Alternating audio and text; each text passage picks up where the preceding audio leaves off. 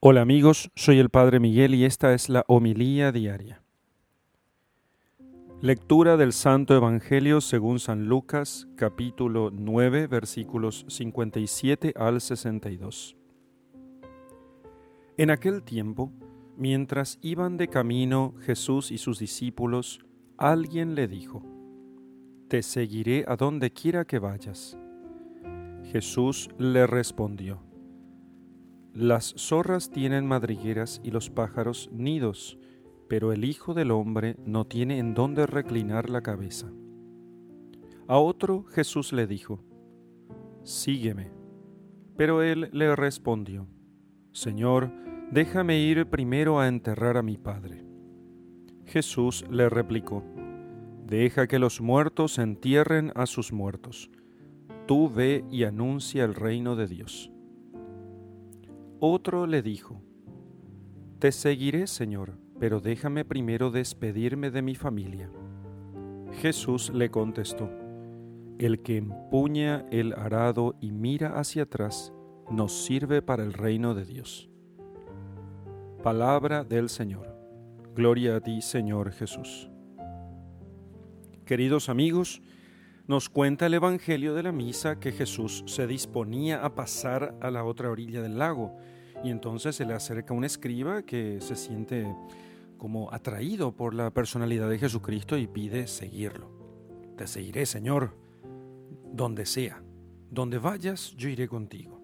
Y Jesús entonces le cuenta, en pocas palabras, el panorama que se le presentará si decide abrazar eh, el camino, si decide ejecutar su decisión o la aparente decisión.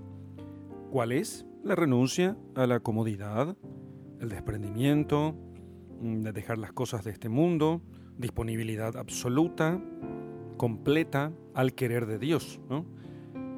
Por eso les dice, las raposas tienen sus madrigueras, las aves del cielo tienen sus nidos, pero el Hijo del Hombre no tiene dónde reclinar la cabeza.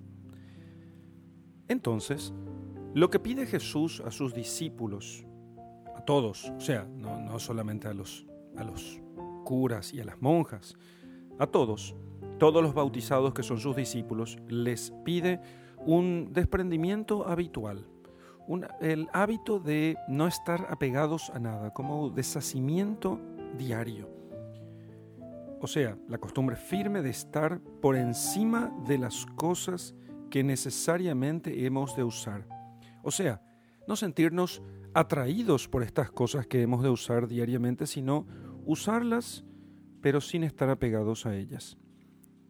Para los que hemos sido llamados a estar en el mundo, mantener el corazón desprendido de los bienes materiales requiere que estemos constantemente atentos porque si dejamos de prestar atención, si dejamos de estar en guardia, las cosas de este mundo muy pronto nos, mm, nos capturan, nos secuestran, secuestran nuestra atención, secuestran nuestro corazón.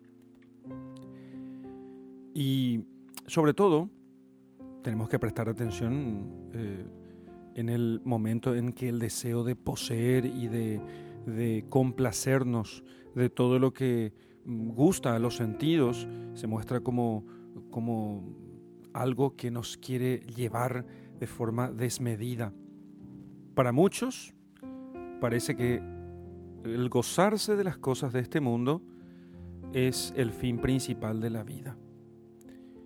Así que el Señor, en rendidas cuentas, lo que nos pide es vivir la pobreza, vivir la pobreza que Cristo nos pide requiere un gran desprendimiento interior.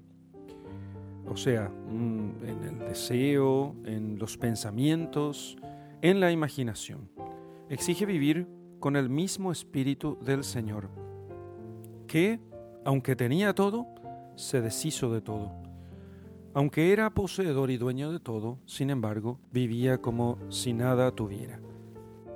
Una de las primeras eh, muestras de la pobreza evangélica es utilizar los bienes, las cosas de este mundo, los bienes materiales, no como fines, sino como medios. Y, o sea, usarlas para llegar a un fin. ¿Y cuál es el fin? El fin es conocer, amar y servir a Dios. El fin es llegar al cielo.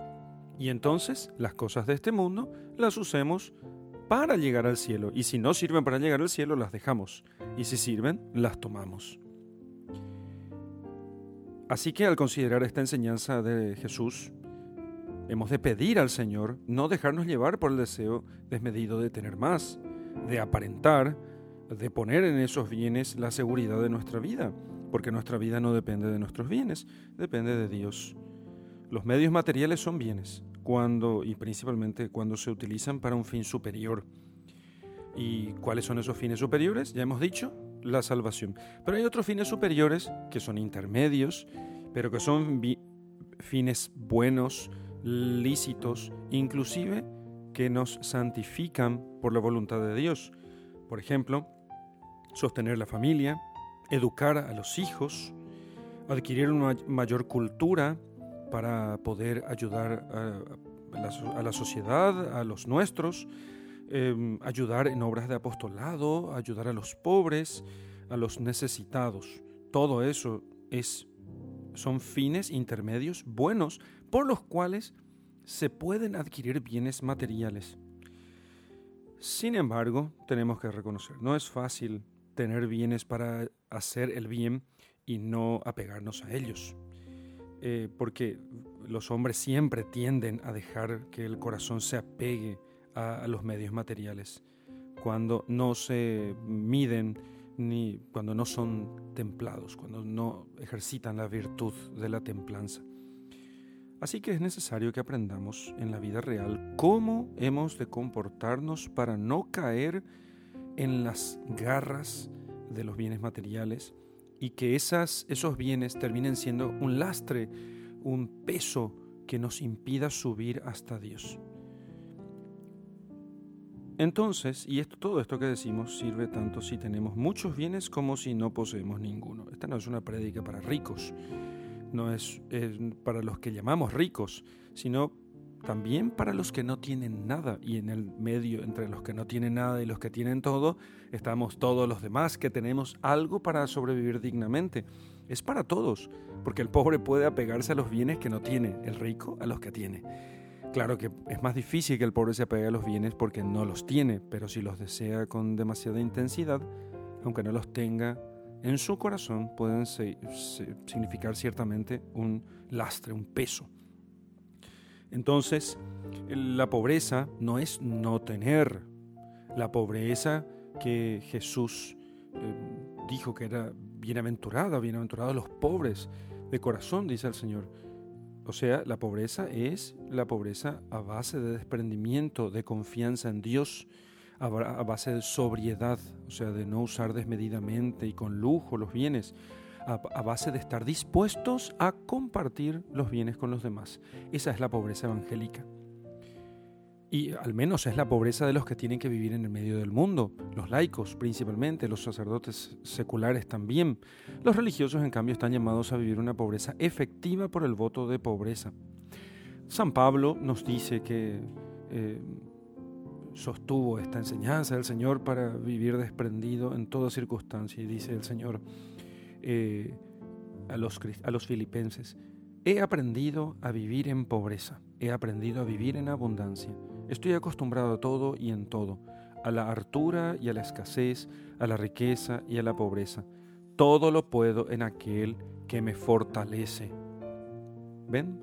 La seguridad de Pablo, pobre de corazón, y su confianza estaban puestas en Dios. En el nombre del Padre, del Hijo y del Espíritu Santo. Amén.